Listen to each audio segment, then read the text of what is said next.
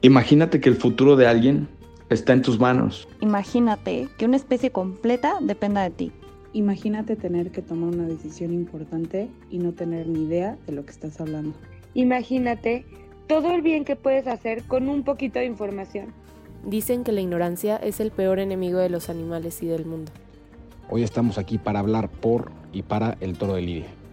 Nosotros somos Juventud Taurina Mexicana y es nuestro turno de ser escuchados.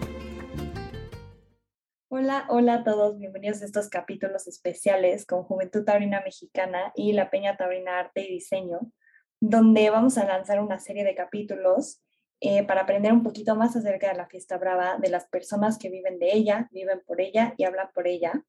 Antes de empezar y de que nuestros invitados se presenten, queremos aclarar y recordar y decirles que esta va a ser una serie de capítulos dedicados a antitaurinos, a fanáticos políticos, a los que no conocen o no entienden la fiesta brava, a los que quieren y dicen proteger a los animales, a los taurinos o a los que simplemente no tienen una postura al respecto porque no saben y no conocen. Hoy vamos a hablar del centro de la raíz y de la razón. Es el toro de Lidia y para esto tenemos a nuestros primeros invitados y a los que sin ellos no existiría el toro bravo. Entonces vamos a ir por orden de alternativa. Checo Hernández, ganadero de Rancho Seco, Julio Uribe, ganadero de Torreón de Cañas, Carlos Valdés, ganadero de Arellano Hermanos, Mariana Fernández, ganadera de La Muralla, y yo su host, Camila Reynoso, de San Felipe Torres Mochas. Así que bienvenidos sean todos ustedes a nuestro primer episodio. Me gustaría que se presentaran, nos dijeran un poquito de quiénes son y por qué creen que están aquí. Bueno, como soy el más antiguo, me siento halagado de estar aquí con la juventud y felices a Juventud Taurina Mexicana, Sergio Hernández Weber, Tlaxcalteca, de la ganadería de Rancho Seco. Y bueno, pues encantado de estar con este gran grupo, primero de amigos y segundo de, de taurinos y gente profesional. Perfecto, pues creo que yo a mí me toca en segundo lugar. Mucho gusto a todos, gracias por tomarnos en cuenta. Yo soy Julio Uribe Cur, ganadero de Torreón de Cañas. Eh, nuestra ganadería está en el estado de Hidalgo, en el municipio de Apan. Y bueno, yo soy originario de la Ciudad de México, pero bueno, prácticamente hidalguense de, de corazón.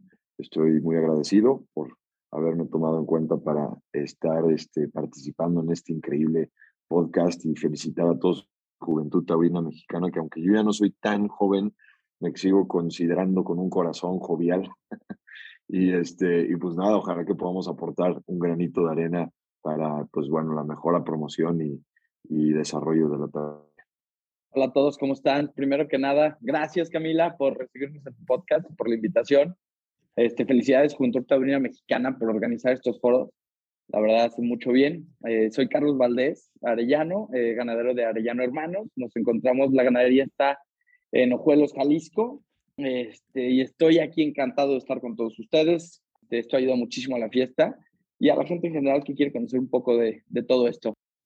Por último, yo soy Mariana Fernández Inesio, soy de la ganadería La Muralla, estamos eh, ubicados en San Juan del Río Querétaro y pues un gusto igual estar en el, en el podcast de Camila otra vez, pero ahora hablando del tema taurino.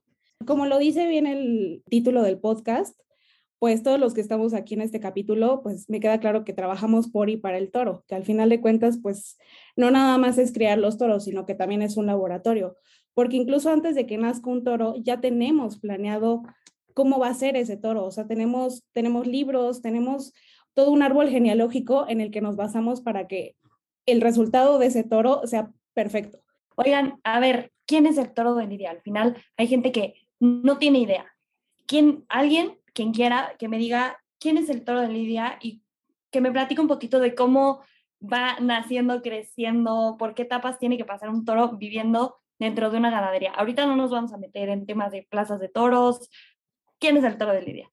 El toro de Lidia es un animal único en el mundo, que eso es, es, es muy importante de recalcar porque entre todos los bovinos son muy distintos, incluso tenemos un estudio en México en que el toro de lidia mexicano ya no tiene nada que ver con el español, es, es, es, una raza ya totalmente distinta. Y creo que es muy importante recalcar en esta parte que, que el toro de lidia es un animal que es libre, que es un animal que por naturaleza es bravo. O sea, no, nosotros no los entrenamos. A mí me han llegado a preguntar de, oye, ¿y tú entrenas a los toros? No, los toros ya son bravos por naturaleza y el toro, el toro de lidia actual es el resultado de selección genética que, lleva años. Digo, ya no me voy a meter en temas de encastes porque, bueno, los encastes son como los tipos de como, como razas que tenemos dentro del toro de lidia, que tienen diferentes características eh, físicas y, y también eh, de cualidades pero al final de cuentas es un resultado de, una selección infinita. Entonces, eh, sí es bien importante hablar que pues el toro, aparte el toro de Lidia viene también eh, del Uro, o sea, sus antepasados, o sea, la, la, tauromaquia y los toros vienen de África, de Asia. Entonces, es muy importante hablar como esta parte de dónde viene el toro que el toro al final nace en la ganadería, nosotros pues obviamente tenemos nuestros libros, eh, hacemos toda la parte de la selección, de pues qué queremos, qué buscamos. Cada, cada toro es, e, incluso me, me atrevo a decir que los toros que tenemos, los cinco ganaderos que tenemos aquí, son, totalmente distintos a pesar de ser toros bravos. ¿Por qué? Porque ya tienen nuestro sello, porque a Checo le, le, gusta una cosa, porque a Carlos le gusta otra, porque a Camila le gusta otra, porque a Julio le gusta otra, a mi papá y a mí nos gusta otra cosa. Entonces, aunque sí es el mismo animal, son muy distintos, muy distintos de cada uno. O sea, físicamente hablando, al final de cuentas es muy distinto. El tema de la tauromaquia en México es un tema importantísimo, no, no solo por el tema de, de, la cultura, del tema de las tradiciones, el tema ecológico y económico es algo importantísimo para el país. Hay 262 ganaderías aquí en México únicamente. Tenemos alrededor de 170 mil hectáreas, que prácticamente son reservas naturales. El toro de Lidia vive en un lugar semisalvaje, protegido por el ganadero para el toro de Lidia donde incluso ahorita Julio, que nos platique también, no solo te estoy hablando de flora, que ayuda muchísimo al tema del medio ambiente, ayuda muchísimo a, los bonos de carbono, o sea, estás hablando de una, de una producción importante de, de unas de reservas naturales completas, sino también en la fauna, en la fauna salvaje, por decir, acá con nosotros en, en Jalisco tenemos una fauna variable que tenemos aquí en la ganadería gracias a que existe el toro de lidia, porque es, es, es, es prácticamente salvaje y no se toca por el hombre como coyote, lince ibérico, águila real, aguililla de Harris, que de otra manera, si fuera eh, pastoreo intensivo o de cultivo entre tantos insecticidas, pesticidas, no habría muchísimos de los animales. Sí, no, tienes toda la razón, Carlos. La verdad que eh, yo sí, yo sí soy un fiel creyente o más bien un convencido de que eh, la especie de toro de Lidia, bueno, el ganado bravo en, general, son unos extraordinarios protectores de ecosistemas, ¿no? Porque con ellos, eh, de alguna manera, ellos nos ayudan a ahuyentar depredadores, el principal, el, humano. Por decir, yo voy a dar unos datos que me han pasado y que lo he vivido, yo lo veo, lo vivo constantemente en la ganadería pues bueno, normalmente la gente entra a talar árboles, a desmeyolotar los magueyes, que es como cortarles el corazón a magueyes grandes, o también a la cacería furtiva de, liebres, de conejos y demás. Y desde que ha llegado el toro a nuestra, a, donde estamos nosotros, a nuestra región, pues nosotros ya tenemos un microecosistema en las 600 hectáreas que tiene nuestro rancho, donde hemos eh, reforestado la, la flora y también se ha visto una nueva población de animales que, que, antes no estaban, ¿no? Yo constantemente veo más águilas, como dice Carlos, veo también, antes no existía nada de coyotes, porque también donde estamos nosotros estamos ya cerca de una zona ya más, más conurbada, ¿no? Estamos a una hora y media de la Ciudad de México, entonces pues por ende ya también todos los pueblos han crecido muchísimo, pero sí he visto, por ejemplo, hace como tres años nos empezaron a llegar uno que otro coyote, y era rarísimo encontrar coyotes, porque aquí pues todo el, humano es lo que ha acabado con todo, ¿no? Con toda la flora, la flora y la fauna, y desde que han llegado ya los toros, pues hemos tenido una barrera protectora en contra de cazadores, pero pues también eh, el mismo abono del mismo ganado también va generando muchas más plantas. Entonces sí ha sido una regeneración de ecosistema brutal y creo, creo que eso lo tenemos cada uno de nosotros los ganaderos en, en nuestras ganaderías y en el terreno que nosotros tenemos el privilegio de, de custodiar, pero sí definitivamente tanto ganaderos como los animales pues, somos unos extraordinarios, pues bueno, insisto, protectores de, ecosistemas. Entonces sí es una parte muy, muy importante y yo creo que Checo también puede complementar muy bien esto que con lo que inició Carlos, ¿no? Pues sí, yo agregaría, eh, que ya lo han dicho muy bien mis, mis, mis, colegas, voy a decir algunas palabras, ¿no? Que a ver qué les traen a la mente a nuestros espectadores. Eh, no, voy a, no, voy a, meterme en el tema que a veces la gente no entiende, que es el tema de la cultura o los usos y costumbres que tenemos, digamos, las, las ganaderías y la comunidad que está alrededor, pero voy a decirle industria. ¿Por qué industria? Pues porque es al fin del día es todo un ecosistema económico que, que está alrededor de la crianza del toro bravo, ¿no? No solamente las gentes que viven y que son, digamos, la gente que trabaja en los ranchos en las diferentes áreas, la área que le llamamos del de, campo, generalmente son los caporales, las áreas de agricultura, que también lo sabe muy bien eh, Julio, porque al fin del día, pues estos animales tienen que comer, como todos saben, y al fin del día, pues cuando es verano y ahorita que está lloviendo en algunas zonas, pero ¿qué tal? La gente no sabe que a partir del mes de diciembre o enero hasta el mes de mayo que empiezan las lluvias, pues a los animales hay que darles de comer, ¿no? No, no, no se les puede dejar de comer algún día. Otro, otra palabra, ecosistema. Ya lo dijeron, pero al fin del día el mayor depredador de, de, del ecosistema y del medio ambiente es el hombre, es el ser humano, y el toro es el defensor es una forma de vida, porque para las gentes que viven y vivimos en alrededor de los ranchos, pues es exactamente una forma de vida, no solamente su forma de ganar un dinero y llevar comida a la casa, sino también de despertarse, de ver eh, qué está pasando, todo lo que es alrededor, pues vivimos alrededor de, de esta cuestión de la tauromaquia. Cadena productiva, ¿por qué decía cadena productiva? Porque igual que una industria, pues todo hay un ciclo de una cadena de producción en la parte alimenticia, en la parte de los insumos, ¿no? No sé si la gente sepa, pero por ejemplo los alambres, ¿no? Las acederas, todos los proveedores, ¿no? No, no nos gusta a veces pensar en los costos de la semana, ¿verdad? Julio, eh, Carlos y, y, mis queridas ganaderas, eh, Mariana y Cami, pero nada más nos dan los presupuestos de la semana y el tractor se descompuso, el alambre, las sillas de montar, y hay una cantidad, digamos, de integración de todos los factores que, que están alrededor de la parte taurina. 100% Chequi. Creo que una palabra clave que justamente hemos estado diciendo es como un ciclo y al final todo, todo en la vida viene siendo un ciclo, ¿no? Al estar nosotros trabajando con la naturaleza, al final hay cosas que se nos van de las manos y que no dependen de nosotros, como nos ha pasado a todos en lo que va del año, es una sequía que estamos viviendo todos. O sea, y aquí tenemos gente de, de, varias regiones del país, o sea, no es algo que esté enfocado en un estado en particular. Y creo que al final esto también la gente lo tiene que saber. No depende de ti. Tú puedes tener el dinero que quieras, el terreno que tengas, la flora o la fauna que pueda llegar a ver en tu región, pero si no llueve, todos los planes se te pueden ir de las manos. ¿Cómo les ha estado viendo, por ejemplo, a ustedes, Mariana, ahorita con la sequía que ha habido? Sí, pues justamente ha sido un tema bien complicado, por ejemplo, para todos los que estamos en Querétaro, porque en lo que va de junio para acá, yo creo que ha, llovido como cuatro veces. Y obviamente, pues, por ejemplo, yo lo platico con mi papá y le digo, oye, es que está súper preocupante porque, por ejemplo, eh, yo sí tengo, como lo dijo eh, Sergio, nosotros tenemos dividido el, el, año en dos, ¿no? O sea, la parte cuando llueve, que pues los animales eh, la mayoría, a excepción de los toros, las vacas, los becerros, pues alimentan obviamente del pasto, o sea, pues que, porque ellos prefieren el pasto a que les des otra cosa. Obviamente les damos sus complementos a las vacas, pero al final de cuentas, pues a nosotros ahorita que no, que no está lloviendo o que está lloviendo muy poco, pues nos cuesta. Obviamente tenemos, yo creo que 20 años que no se veía una sequía de este, de este tipo. Y pues obvio, los únicos que nos preocupamos por los animales somos nosotros, o sea, no hay nadie que se acerque y te diga, oye, necesitas algo, o sea, porque muchas veces este, la gente cree que los animalistas por querer salvar a los toros, pues quieren, o sea, están haciendo algo por el toro, cuando en realidad los ganaderos somos quien realmente estamos velando por nuestros animales y por su bienestar.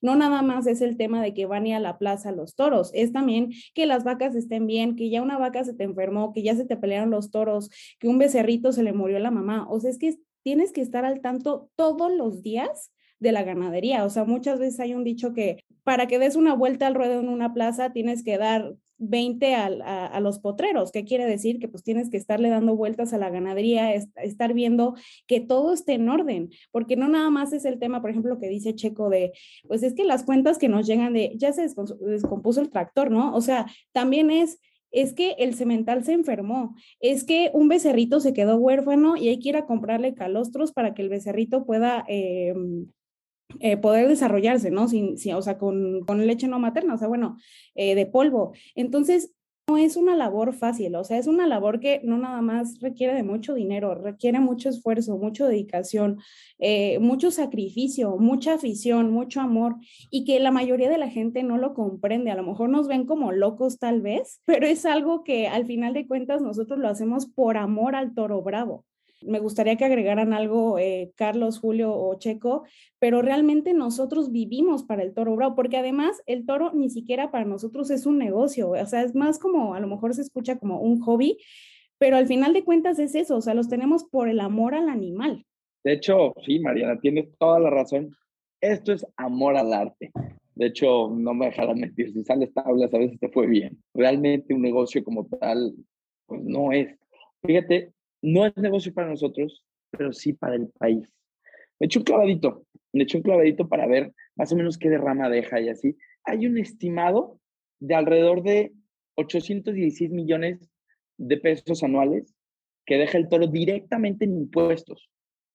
O sea, casi mil millones de pesos en puros impuestos, directamente. Ahora, si hablamos de temas indirectos, yo soy de Aguascalientes en Aguascalientes, una de, nuestras entradas de presupuesto más grandes al año es la Feria Nacional de San Marcos. No sé si, han, escuchado hablar de ella y si no, los invito, está todo. Pero la feria como tal tiene una derrama económica, según el gobierno, de 8 mil millones de pesos anual. Solo en el estado de Aguascalientes, que somos un poco más de un millón de personas. Entonces, si estamos hablando de, de 8 mil millones de pesos de la Feria Nacional de San Marcos, que sin el toro no se daría pues el toro prácticamente es la mitad de la feria, porque no es solamente el boletaje, no es solamente que vas y gastas en el toro, se llenan los hoteles, se llenan los restaurantes, viene gente de fuera. Este, ahora que vino José Tomás, había gente por todos lados, no había manera, el, el aeropuerto estaba full de aviones privados, todos los vuelos públicos, camiones, todo, todo, todo, todo estaba full. Y eso es derrama en restaurantes, antros, este, hoteles, o sea, llega hasta los 8 mil millones de pesos al año y va de la mano con la tauromaquia. Y eso es algo que, además de los sueldos de los vaqueros, además de la pastura que compramos, además de los tractores, de la maquinaria, de todos los gastos que tenemos anuales nosotros, aunque no es negocio para nosotros, es un gran negocio para la economía de nuestro país. Y hoy en día, como estamos, yo creo que no nos viene nada mal. No solo es ecología, no solo es arte, no solo es cultura, es una rama económica impresionante en todo el país. Sí, sí, yo coincido contigo, Carlos. La verdad es que eh, me gustó cómo lo planteaste, que no es, no es un negocio para uno, sino que es un gran negocio para el país en general, ¿no? Todo, todo el universo económico que conlleva tener una ganadería, desde un veterinario, un nutriólogo, eh, los, vaqueros que tenemos trabajando en, los ranchos, eh, un operador de una máquina. O sea, hay toda, todo un mundo y ahí es donde viene el tema de que se le debe llamar una industria, como bien dijo Checo, porque sí somos una industria, sí movemos mucho dinero y realmente, eh, pues bueno, somos una parte muy importante que aquí es donde yo, eh, bueno, que para mí es lo que más valor tiene, es el sentido de identidad que tanta falta nos hace recuperar para poder proteger lo nuestro, para poder eh, cuidarlo y, y exponenciarlo, ¿no? no tenemos sentido de identidad y a mí me molesta mucho eso porque hoy a lo mejor eh, los jóvenes tenemos acceso a redes sociales, tenemos acceso a un mundo de contenido, pero realmente no saben quiénes son, o sea, qué es lo que representan, de dónde vienen y, y a dónde van, ¿no? Entonces, eh, para mí en lo personal, pues bueno, eh, el, tema de ser taurino representa un legado familiar. Yo soy cuarta generación en mi familia de ganaderos de, de, de, Toro Bravo y creo que yo lo veo ya como un reto personal de decir, a ver, si mi bisabuelo pudo con ello, mi abuelo pudo con ello y ahora mi padre, porque yo no?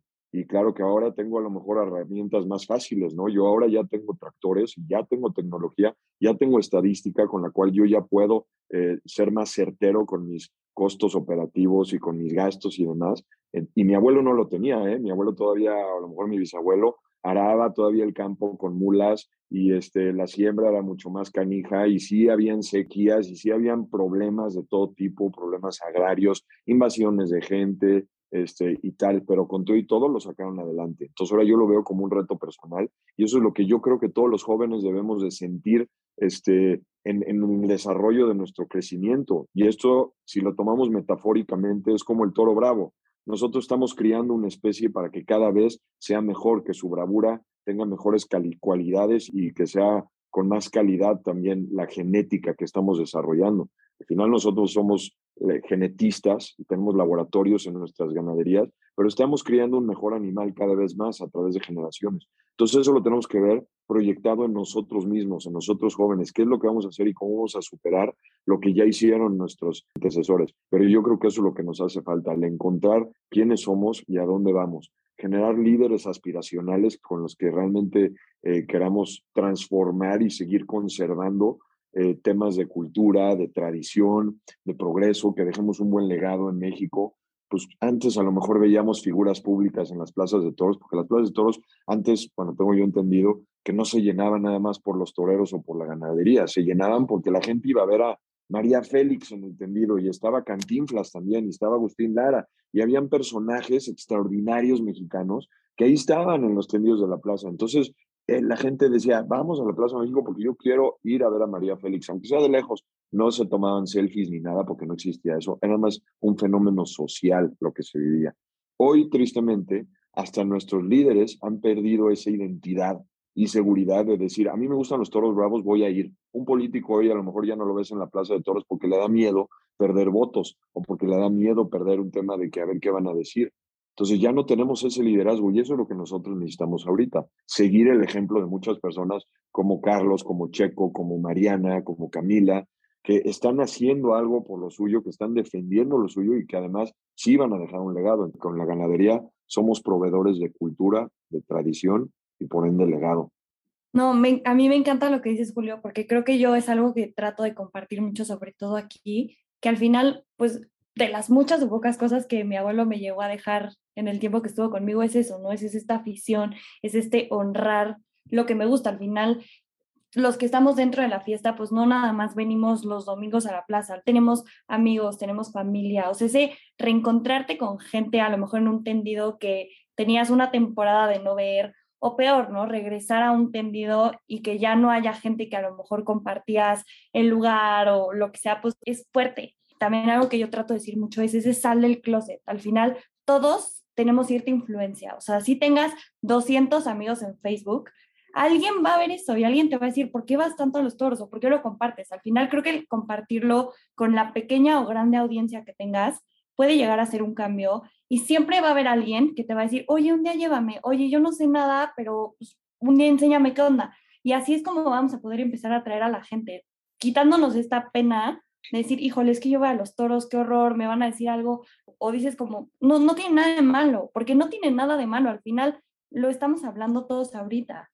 Es compartir y es intentar jalar, a lo mejor una temporada traer a una persona nueva, una amiga nueva, un amigo nuevo, empezar a irlos metiendo y sepas o no sepas, algo sabrás explicar de lo que está pasando en el ruedo. Y a lo mejor hay veces que no saben ni siquiera lo que está pasando y lo sienten, porque al final la gente que estamos alrededor transmitimos eso. Y siento que eso es de lo más importante que tenemos, el saber compartirlo nuestro, como queremos que la gente conozca cosas del campo si nadie lo comparte. Checo lo está haciendo perfecto, de repente invita influencers, invita gente, invita gente que no tiene ni idea de los toros y los mete en el mundo. Y, y hace ratito antes de empezar nos decía, es que la gente creía que los sacábamos a pastar. Y no es cierto. O sea, al final nosotros que tenemos pues esta oportunidad, estas fotos, estos videos, este día a día y compartirlo, claro que le puede llegar a alguien y claro que le puede educar o cambiar un poquito, pues por lo menos la perspectiva que tiene. Y totalmente, yo si me permiten voy a ser breve porque han dado cátedra, la verdad hoy ustedes, la juventud siempre, y subrayo que yo creo que el reto que tenemos, no como taurinos, porque hoy, hoy no soy taurino, ¿no? Hoy soy, soy animalista y soy mexicano, ¿no? No se dejen engañar, y lo digo con nombre y apellido, ¿no? Por ejemplo, en el tema de Anima Naturaleza, un señor Frangiuti, cuyo papá o abuelo seguramente era italiano, ¿no? No tiene las raíces, no tiene, digamos, ese orgullo que tenemos, que debemos de tener de mexicanos, que somos minoría, probablemente sí somos minoría, como hay otras grandes minorías en otras actividades, vamos a decir, relacionadas con, con el animal, ¿no? La charrería, al fin del día, desde hace dos mil años, ¿no? Desde la Roma, eh, los, los, animales, digamos, se, educan y se utilizan en, bienestar del ser humano, obviamente sin maltrato, ¿no? Pero bueno, yo nada más agregaría este tipo de temas que no se dejen engañar. Yo creo que lo más importante es conocer todo lo que hay, digamos, atrás, ¿no? De, de, que si a mí me dicen en una encuesta, cualquiera de nosotros que estamos aquí, ¿estás de acuerdo con el maltrato del toro bravo? Ah, yo, yo estoy en desacuerdo con el maltrato, pero no los maltratamos, ¿no? Al fin del día es, es una actividad mucho más allá de un, de un, espectáculo público que acabamos de hoy escuchar de, de todos estos jóvenes ganaderos que me sorprende, ¿no? Lo, lo, lo, bonito que son. Y yo concluiría, no dejemos nuestras tradiciones, las corridas nacieron en los pueblos y ustedes, ayer en Cachuchí, eh, Torreón de Cañas triunfó porque era la fiesta del pueblo, no sé cuál es el santo. Eh, y la gente la llenó la, la, Virgen del Carmen y llegó en las plazas. Pregúntenle a la gente de Jalisco, de los Altos de Jalisco, lo que son las, los festejos de los carnavales. ¿No? En Guamantla, que es mi pueblo, el día 14 de agosto se festeja que el día 15 es el Día de la Virgen de la Caridad y la fiesta de los toros, que es la corrida de las luces, va alineada. Este año se rompe el récord de las alfombras de acerrín más grandes del mundo. Entonces, completamente va junto con pegado la parte cultural con la parte de que las fiestas populares, ¿no? Y ni me meto en Yucatán porque ahí sí no, no se van a meter nunca, porque ahí sí los pueblos autóctonos se van a defender hasta con la vida, sus tradiciones, ¿no? Entonces, como mexicanos, ¿por qué no vamos a defender nuestras tradiciones, no? Ese sería mi único comentario. Aquí me gustaría también que, que nos platicara un poquito, Julio, para ti, el toro, ¿cómo lo ves nacer? ¿Cómo es esa parte de, de la selección? ¿Cómo, ¿Cómo, es esta parte tan importante que la gente no ve? Bueno, a, ver, yo te voy a decir que yo, yo soy el, el, el, el güey más amante de los animales que puede haber. O sea, yo, a mí me encantan los animales, desde los perros, los gatos, los chivos, los, los chivos, mulas y uno que otro viejo güey, como dice en la canción, ¿no? Este, y, y cuando ya te, te metes a trabajar en el campo bravo y cuando te das cuenta con lo que estás trabajando, que es un animal que dentro de, su, dentro de su, sus cosas, es un animal que es como místico, es, es raro, es, es realmente yo sí creo que es dentro de la creación en el mundo, es, el animal más especial. ¿Por qué? Porque a lo mejor se ha ganado lugar y su espacio y su ecosistema por su bravura. Y esa bravura, pues es algo que nosotros como ganaderos a través de generaciones hemos logrado, eh, pues, incrementar, ¿no? Que la bravura, pues, se puede traducir, si lo hablamos con palabras un poco más mortales, pues es como la agresividad con la que nace ese animal y eso nada más se logra genéticamente. Ahora, ¿cómo es el tema de la vida del toro en el campo? Pues bueno, para mí en, lo personal, como yo lo vivo, nosotros tenemos entre, bueno, tenemos cerca de 160, 180 vientres, o sea, 180 vacas que están de pie de cría en el rancho. Tenemos seis empadres, o sea, quiere decir que son seis sementales que están, que tienen cada uno su grupo de vacas. Y pues bueno, están sueltos todo el año, toda la vida. Los toros son toros que a lo mejor fueron indultados o que por sus papeles, eh, por su pedigrí, tal vez escogimos que eran muy buenos y que valía la pena tener más crías de ellos. Y bueno, están ahí en el campo lo más salvajes y silvestres porque se pueda. Hay veces que tratamos hasta que la vitamina o el desparasitante echarlo en la comida, en el alimento, que con lo que complementamos, ¿eh? porque hay ranchos que a lo mejor el ganado vive nada más de puros pastos o de lo que tenga de vegetación local, pero hay quienes que por nuestra situación geográfica, nuestra ubicación geográfica, tenemos que complementar. A veces la vitamina y, lo, y los desparasitantes los echamos en la comida para manipularlos lo menos posible. Entre más salvajes sean, mejor. En nuestra ganadería todo lo manejamos a caballo. Ellos somos gente a caballo, somos charros ya desde hace varias generaciones y pues este, nos encanta salir con, a caballo y mover a las vacas, eh, destetar a los becerros o aretear, eh, escoger los empadres o los grupos de las vacas que van a estar con ellos y demás. Y nada, pues así les digo que por lo menos de lo que yo conozco, estoy seguro y por como conozco a Carlos y a su familia, seguramente, al igual que todos los que estamos aquí presentes, tienen un paraíso terrenal con estas crianzas de, animales donde los toros y las vacas viven plenamente libres, bien comidos, eh, sanos, protegidos, cuidados. Entonces sí, es un animal muy especial y esa misticidad de la que yo te hablaba, pues se la hemos entregado nosotros los hombres al protegerlos y cuidarlos como lo hacemos, porque ellos mismos, a la como les decía anteriormente, ellos mismos cuidan todo su entorno y todo su ecosistema.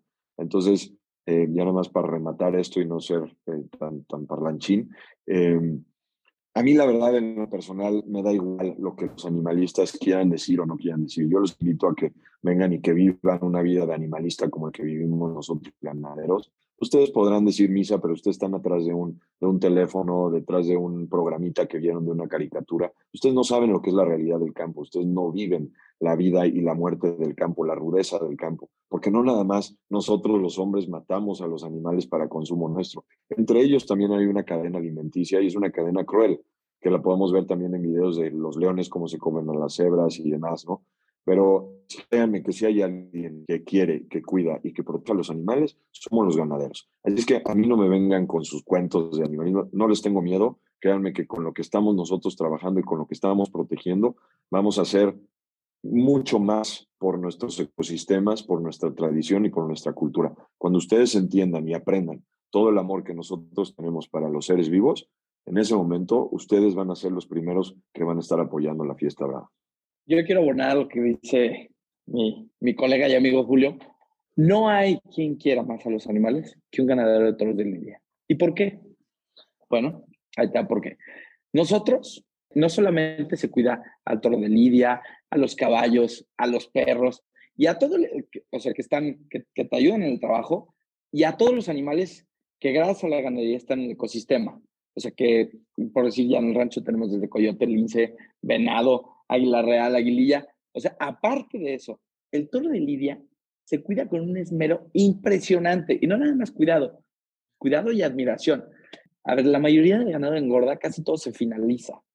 Tienes varios metros cuadrados por animal encorralado. La mayoría de los corrales, porque no se pueden limpiar diario, la mayoría de los corrales en los que se engorda a los toros, este, pues están llenos de heces, eh, no tiene el cuidado necesario muchas veces y aunque tiene el cuidado necesario para que el toro desarrolle el peso que quiere, no es una vida que quieres como, como ser vivo. O sea, el toro el toro de engorda a los, al año y medio, un toro charolais, que es una raza de engorda, ya te está pesando los 500 kilos y va al gancho. El toro de lidia.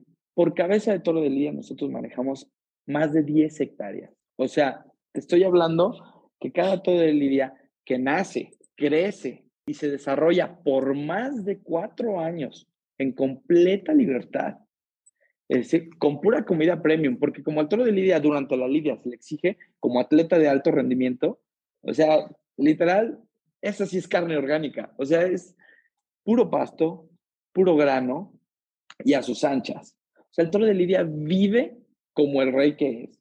O sea, el toro de lidia no nada más se le cuida, realmente es un respeto y una admiración como ganadero que se le tiene. Y no por nada, se la gana. Es un animal que, que, bueno, en este podcast no vamos a andar en eso, pero es un animal que se entrega, que se entrega a la hora de su muerte, que se defiende.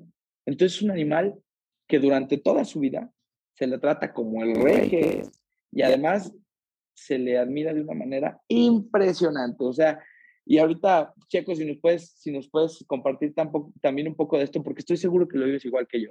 El simple hecho de ir a ver un becerrito desde que acaba de nacer y que va creciendo y que le tienes fe y que ya te gustó y que, no, no, no, no, no, ya cuando llega a ser toro grande, o sea, es cariño ya el que le tienes al toro. Pues sí, Carlos, la verdad es que lo han dicho, te digo, cuando sea tan completo. Eh, yo quiero, creo también una cosa, ¿no? Que nosotros podemos hablar de todos estos temas que nos apasionan, todos estos temas que, que mamamos desde que somos pequeños, ¿no? La mayoría de los ganaderos, porque son generación tras generación que se va transmitiendo esto. Y, pero además, bueno, somos unos ganaderos, digamos, modernos, ¿no? Porque hoy estamos hablando de, porque tenemos que obviamente traer dinero de otras actividades a las ganaderías, ¿no? Para pagar empleos, etcétera. Y de repente estás hablando seguramente Julio, ¿no? que es un gran empresario, está hablando de un tema de será un negocio y le, y le está entrando otro llamada para decirle que la vaca vengativa se enfermó, ¿no? Pero brincamos de un tema a otro, brincamos de un tema a otro. Pero te digo, yo creo que el tema importante, yo coincido con Julio, ¿no? No queremos convencer, no queremos convencer a nadie simplemente que nos permitan, o sea, que nos dejen y que no nos molesten, ¿no? Porque nosotros, digamos, hay otro tipo de actividades también, ¿no? Yo les pregunto a, una persona, las vaquitas marinas, que se preocupen por otro tipo de animales que están en proceso de extinción y, al fin del día, pues que conozcan, ¿no? O sea, ya es con total respeto, ¿no? Los invitamos, ¿no? Yo creo que a través de Juventud Taurina, ¿no? Que, que es la organización que presiden estos grandes jóvenes este, ganaderos y entusiastas, se puede convocar, yo creo que sería una parte muy importante, convocar a la gente que vaya, ¿no? Porque la gente que ve y utilizan obviamente esas fotografías, ¿no? Donde sale el toro sangrando y sufriendo, simplemente que vengan, que vengan a las ganaderías y vean todo lo que está alrededor, yo creo que eso, es una, una parte medular. Sí, yo creo que también es bien importante hablar justo lo que acabas de decir, eh, Checo, que eh, pues no nada más es tener a los animales en, la ganadería, ¿no? Eh, también nosotros para tener bien cuidados a los animales, pues hacemos esta parte de los saneamientos que, que también la gente no conoce, ¿no? Que por ejemplo yo, yo lo he procurado subir mucho a mis redes sociales, tanto a lo de la ganadería como a las mías, de pues un día vamos a bañar las vacas, ¿no? Y mis amigos me preguntan de qué literal las bañas y yo no, o sea, tenemos instalaciones especiales para poder mover a los animales, o sea, eh, tenemos eh, pues como si fuera una alberca, porque para no meterme en términos tan específicos de la ganadería, pero sí tenemos como una tipo alberca en la que los toros eh, se avientan, antes les inyectamos este, sus desparasitantes, sus vitaminas, todo lo que vayan necesitando, porque obviamente además de eso llevan una dieta súper balanceada. Realmente la dieta que llevan los oros de lidia, yo creo que ningún animal en el mundo la tiene porque pues tenemos que cuidar cada parte del toro, ¿no? Que al final de cuentas no es como el toro, como el toro de, engorda, que pues es pura grasa, o sea, al final de cuentas el, el toro bravo pues es puro músculo, entonces sí tenemos que cuidar como todo eso. Luego además esta, esta agua de esta como alberquita en la que se avientan, pues debe de tener eh, productos especiales para que pues que no tengan garrapata, que eso muchas veces les, les afecta en tiempo de calor la mosca. O sea, tenemos que cuidar cada parte para que el toro viva plenamente y no nada más el toro, o sea, las vacas, a las vacas tenemos que estarlas cuidando constantemente cuando, o sea, cuando están cargadas de que van a tener becerritos, pues estar viendo que todo está bien, si no tiene algún problema, este, mm, eh, cuando dan a luz, este, estar cuidando el tema de la placenta, que se les ponga su inyección para que la puedan tirar, para que esté todo bien, que si las golpean, o sea, tenemos que estar al tanto de todas esas partes. Luego, pues viene la parte fundamental de la ganadería, que son los tentaderos. Los tentaderos es esta parte donde es nuestro laboratorio, donde nosotros seleccionamos Em, qué es lo que queremos que continúe en la ganadería según lo que buscamos cada ganadero, que fue lo que comenté hace un ratito, que cada,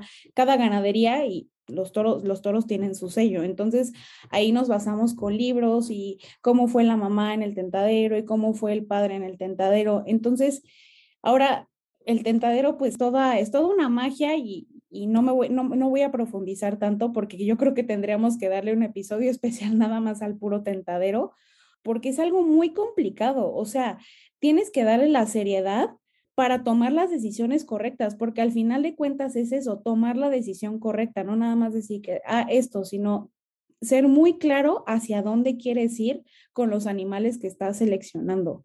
Em, y bueno, ahí ya, ya no me meto más porque tenemos que hacer la parte del destete en la que ya separamos a los becerros, este, mm, cuando llegan a cierta edad, ya cuando empezamos a separar los toros en camadas, qué es lo que va a ir a qué plaza o qué es lo que estamos planeando lidiar. También es muy importante dar este dato que no le hemos dado durante el podcast, que solamente el 4% de los toros este, de lidia, o sea, del, del 100% total de la ganadería es lo que va a la plaza. Al final de cuentas, pues nosotros tenemos las vacas, los becerritos, pero solamente el 4% de todo eso va a la plaza al año eso es muy poco, o sea, la gente cree que ya mandamos todo al matadero y ya está, o sea, no, no es así, o sea, nada más van los toros grandes, lo que queremos ver en la plaza y al final de cuentas para nosotros es un orgullo ver a nuestros toros en la plaza. Claro, porque justo creo que todo lo que hemos dicho alrededor de este capítulo es algo que probablemente los animalistas no ven y te dicen, ok, quitamos las corridas de toros y luego, ¿qué va a pasar? O sea, la verdad, sin ser el negocio, que no es negocio, que ya hemos dicho, ¿Quién va a decidir hacer todas estas labores? ¿Quién va a dedicar tiempo de su día para hacer todo esto? Al final es una especie que, como ya había dicho Checo hace ratito, ¿no? Se terminaría mandando a, extinción. Porque claro, al final nadie se va a dar ni el tiempo ni de gastar su dinero, ni de gastar lo poco o lo mucho que tenga en un animal que por más que amemos, pues al final no, no va a cumplir el destino para el que nació.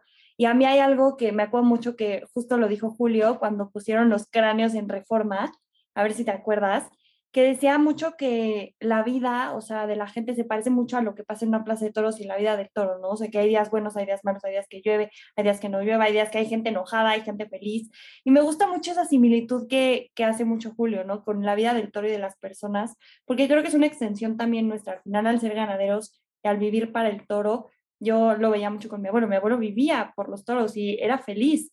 Iba al rancho y eso le daba vida y al final creo que eso es un poco de lo que yo ahora quiero honrar y, me gustaría mucho que Julio platicara un poco de eso, ¿no? De esa similitud de la vida del toro con la vida de las personas, porque creo que así lo vivimos todos los que estamos aquí, los que probablemente nos lleguen a escuchar. Tienes toda la razón. ¿Sabes qué pasa? Y seguramente todos ustedes coinciden conmigo, pero el, la tauromaquia se vuelve ya un estilo de vida, se vuelve parte de toda tu vida completa, desde cómo te vistes, desde cómo empiezas a expresar algunas palabras con términos taurinos, como, mira, este, lo metí en la muleta y ya cerramos el negocio, ¿no? Este, o, ya estamos ahí cuajando y rematamos la faena y tal.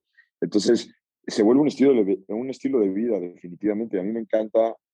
Fíjate que hay un libro que luego se los voy a recomendar, que una vez tuve la, la suerte de leer, que se llama, te voy a decir, lo escribió Juan Pedro Domecq, que es el toro bravo. Empieza un capítulo muy padre con, donde dice que la fiesta bravo, la, la lidia del toro bravo, es, es la representación melodramática de la pelea entre la vida y la muerte. La vida representada por el torero y la muerte representada por el toro. Y de ahí se arranca con un libro que es como una como un abecedario de, pues como un manual de lo que se trata la tauromaquia, ¿no?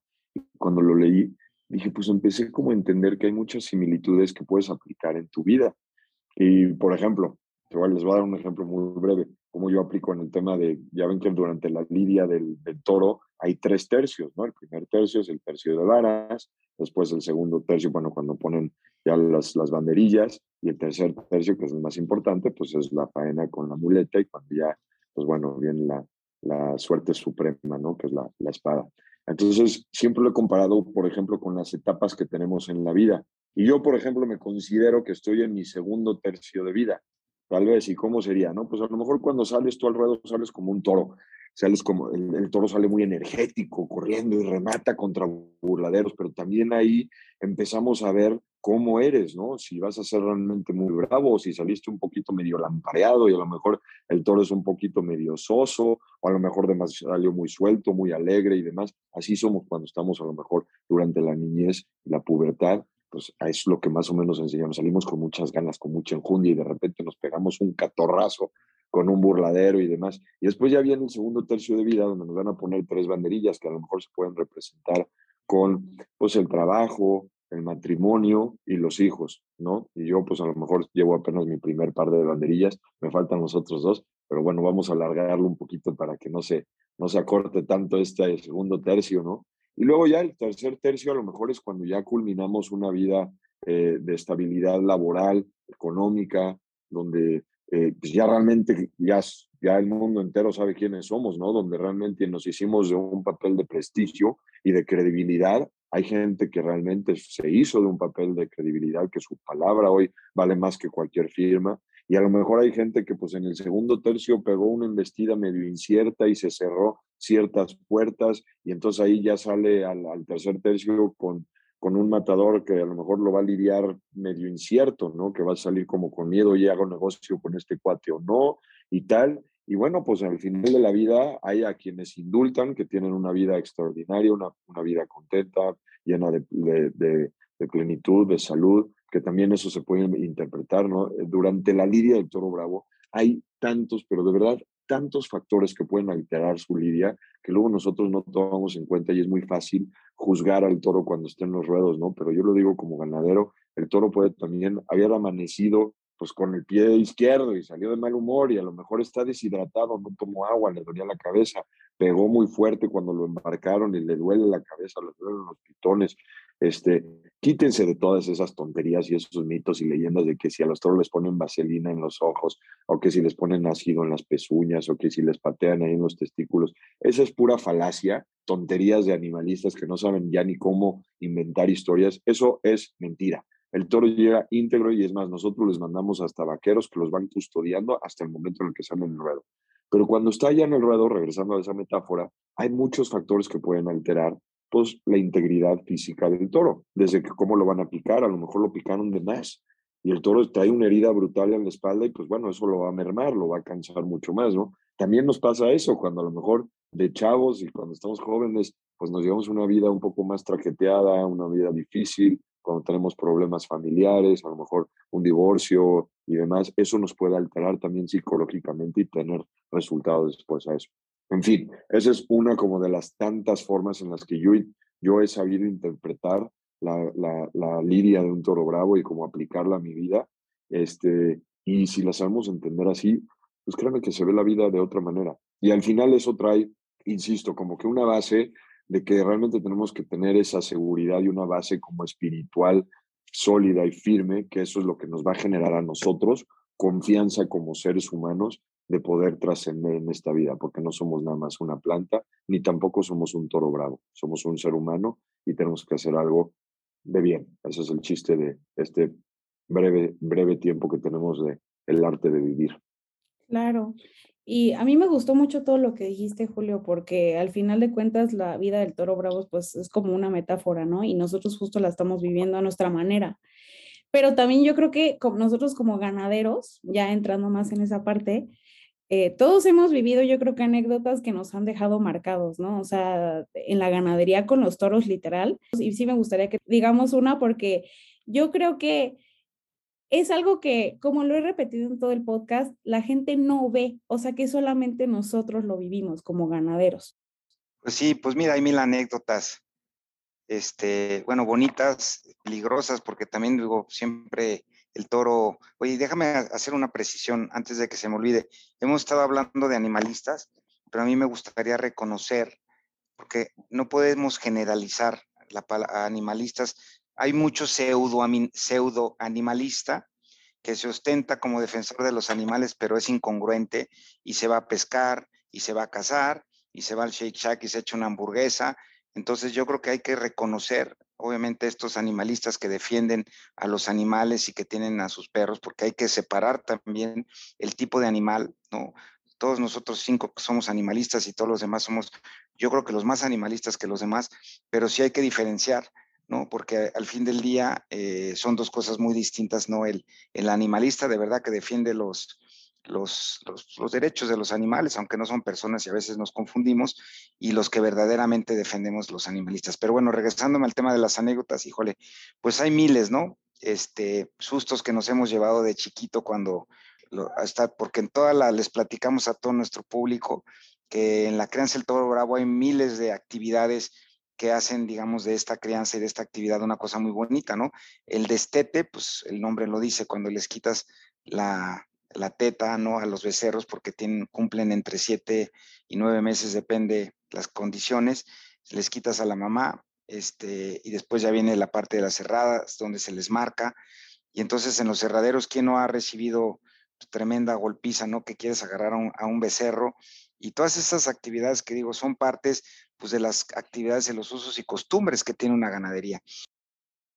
Bueno, yo voy a contar una anécdota o sea, que tiene que ver con lo primero que estábamos platicando en, la cuestión de cómo el toro bravo es un extraordinario protector de ecosistemas y, y tiene que ver con esto. Nosotros donde estamos ubicados geográficamente, la planta o como la vegetación local que tenemos más, más eh, productora de la región es el maguey pulquero, ¿no? Que eso está pues, en todo el Valle de México, como Tlaxcala, Puebla, Estado de México y aquí de Hidalgo.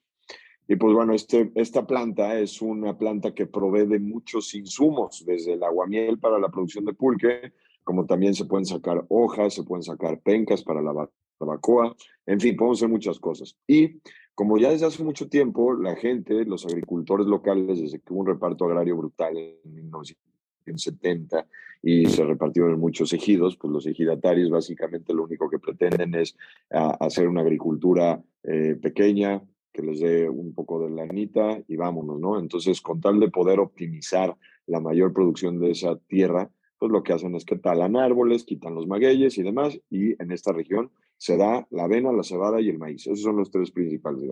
Bueno, Así lleva siendo en los últimos 30, 40 años y por ende tenemos tristemente un ecosistema muy deforestado y con muy poca fauna y demás y, eso nos está llevando muchos problemas que la tierra no está siendo pues lo mejor producto, productiva posible. Bueno, a lo que voy. Nosotros hemos estado reforestando el área de la ganadería ya desde el día uno que llegamos, reforestando con magueyes, con árboles y tal. Como a los ocho años, vamos a, vamos a ponerle 2010, ya nuestros magueyes ya estaban ya de un buen tamaño y eran atractivos para toda esta gente que comercializa. Hay un mercado negro brutal, gente va, se mete al campo, corta las pencas los magueyes, los deshace para sacar esos gusanos y después vendérselos a ustedes. Y nosotros ahí vamos y lo consumimos y seguimos fomentando eso. ¿Está bien? Bueno, pues tristemente nos dimos cuenta que a, esos, a los ocho años de que nosotros ya tenemos unos magueyes muy bonitos, muy, muy, muy, este, muy y, y, atractivos, de repente en las lunas llenas se mete la gente a robarse los magueyes o se mete de cacería porque ven y entonces ahí entran al campo y empezaron a cortar las, las pencas de los magueyes y demás. Bueno, así nos empezaron a robar, robo tras robo, tras robo, tras robo, y, no y estábamos un poquito perdiendo la batalla. Cuando metimos el ganado bravo, llegó una ocasión donde uno de esos vivales que quiso llegar a, a talar nuestros magueyes se metió y de repente, pues ahí estaba destazando un, un pobre maguey, ¿no? Y de repente, como a los 10 metros, vio un toro pero pues este cuate no sabía que era un toro bravo y de repente le dice, toro, toro, déjase para allá. Y pues el toro obviamente entre le habló, porque un toro, para quienes no saben mucho de esto y, quiere, y creen que son antitaurinos y que el toro bravo es un osito de peluche, no es ningún osito de peluche. El toro bravo es una fiera, es un animal excesivamente peligroso y agresivo. Siguió hablando y de repente el toro se le arranca le pegó una marometa para arriba, para abajo, total que le rompió los dos brazos, le rompió las dos piernas y un no sé cuántas costillas. El pobre chango no sé cómo le hizo como para arrastrarse y meterse en una zanja y ahí se cubrió para que el toro no lo matara. Pero si no lo hubiera hecho, el toro, se el, toro sin duda lo mataba. Al día siguiente, como esto lo hizo a las dos de la mañana, aprovechando que estaban dormidos los vaqueros y demás, este cuate estaba robando al día siguiente, cuando salieron los vaqueros a dar la vuelta al campo, se dieron cuenta, o bueno, escucharon unas voces como de auxilio, que decía, ayuda, ayuda. Y ahí se dieron cuenta que estaba este pobre hombre ahí, pues sangrado, con las dos piernas rotas, con los brazos rotos y tal. Obviamente, aunque fuera un delincuente, pues es un ser humano y tratamos de ayudarlo y lo, llevamos al, al, al, hospital a Colocorán y después sí lo metimos a la cárcel por ratero, porque eso es lo que se tiene que hacer con los delincuentes. Pero bueno, eso fue santo remedio, porque de ahí en adelante no se ha vuelto a meter nadie a, este, destruir nuestros magueyes, a matar a nuestros animales y demás, porque tenemos al toro bravo, que el toro bravo funciona como un extraordinario guarura y protector de todo el ecosistema que tenemos en el campo. Si es que esa es una pequeña anécdota que yo quería contarles, la viví, afortunadamente ya vivimos el respeto de nuestra comunidad, nuestra comunidad admira, cuida y quiere al ganado y pues nada, eso es una anécdota que yo quería, que quería compartirles. Y al final, pues esas cosas, aunque son bonitas como experiencia para nosotros, pues también ahí te das cuenta de que pues no estás jugando, o sea, no son los perritos que tengo con los que llego a jugar o todo, o sea, al final de cuentas ahí es cuando uno cae en cuenta de, del tipo animal que tienes, ¿no? Y que, y que como ustedes dicen, pues es un tema ya no siquiera de amor, es un tema de tenerle respeto creo que también es una parte de conocimiento al animal que tenemos, ¿no? Y, y, la verdad es que creo que compartir estas experiencias y no nada más la parte de, de la importancia del toro bravo en su hábitat, el cómo vive, el qué hacemos nosotros con los animales, pues también compartir esta parte como tan importante con nosotros, que al final de cuentas es lo que nos hace estar conectados con el toro bravo, ¿no? Este, este tipo de experiencias es lo que nos hacen respetarlo y amarlo todos los días.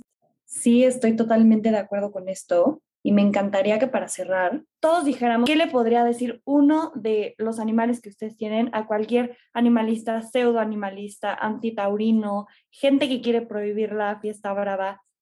Yo creo que en mi caso un toro de Arellano Hermanos le diría, amigo, muchísimas gracias, pero no me quites mi esencia. No me quites quién soy. No me quites mi vida. Tampoco me quites mi lucha. Soy feliz vivo con mucho, mucho, mucho, mucho cariño, mucho respeto y muero con mucho honor. Gracias por nada. Bueno, a mí, a mí bueno, es prácticamente lo mismo que como Carlos, ¿no? Pero yo sí regresaría al tema de identidad. Yo sí creo que si un toro de Torreón de Cañas pudiera hablar con un animalista, pediría el respeto a su identidad porque ellos representan toda una familia. Eh, cada vez que los vemos salir a un ruedo, salen con una bandera en el lomo, que, que esa son los colores de su familia, que salen muy orgullosos y que tienen ese sentido de identidad. Entonces yo más bien creo que ese toro le diría, yo te enseño cuál es el sentido de identidad, ve, apréndela conmigo, honra a tu familia y sé seguro de ti mismo. Y cuando salgas a, la vida, cuando salgas al ruedo que es la vida, sal con ese orgullo y representando lo que eres y de lo que para lo que fuiste hecho. Nada más. Bueno, en mi caso, yo lo que diría, vamos, si pudieran tener, qué, interesante pregunta, Camille, si pudieran tener voz y, voz y voto, sobre todo que lo escuchan, le, le diría al animalista, pero al, al, animalista, digamos, auténtico, le diría, oye, te pido que tengas un poquito de humildad en conocer más de algo que criticas y te autorizo que critiques una vez que conozcas lo que acabas de criticar, ¿no? Yo creo que es muy importante eso. Eh, en todos los ámbitos, ¿no? De la vida, yo creo que es eh, incorrecto, cruel, juzgar algo que alguien no conoce, ¿no? Y yo acepto, ¿eh? El día que haya un animalista, un crítico que, que le diga a, mi toro, oye, yo sí quiero que se acabe tu actividad, lo acepto, si conoce todo lo que hay atrás de, eso. Entonces te, te, invito a que conozcas eh, cómo nazco, cómo me destetan, porque también sufro. Eso es lo que yo haría. Yo creo que yo lo que podría decir un, toro de la muralla es que justamente lo que acaba de decir Sergio también, ¿no? Eh, te invito a que conozcas quién soy. Te invito a, te invito a, que, a que investigues.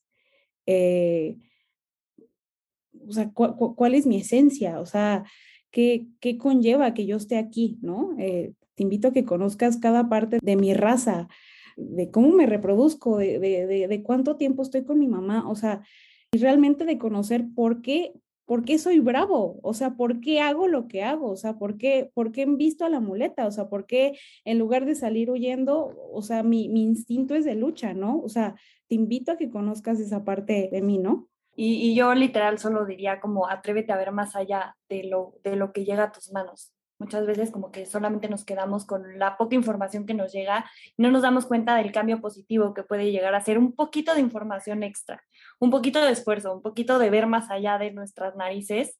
Y pues no sé, no sé si ustedes quieran decir algo más antes de hacer el cierre, pero bueno, yo nada más quiero agradecerles, de verdad, creo que cada quien tiene que hacer un poquito de lo que puede desde su trinchera, ¿no? Algunos tendremos una trinchera más grande, algunos una más pequeña, pero lo que podamos hacer es salir del closet, hablar, platicar, informar y darle voz a este animal que al final todos cuidamos, todos queremos, todos vemos gente que a lo mejor no tiene la suerte de estar cerca del Campo Bravo, pero que lo vive domingo a domingo, que va a las plazas, que las llena, que paga su boleto, al final todos podemos hacer algo, es nada más atrevernos a salir del closet, compartir y pues ser reales. Al final la desinformación es el peor enemigo de los animales y lo hemos estado viendo con lo que pasa pues con los leones, los animales del circo. Realmente no queremos que pase esto para, para los animales que tanto protegemos. Entonces, pues nada, gracias por haber estado aquí y pues no sé si quieren decir algo.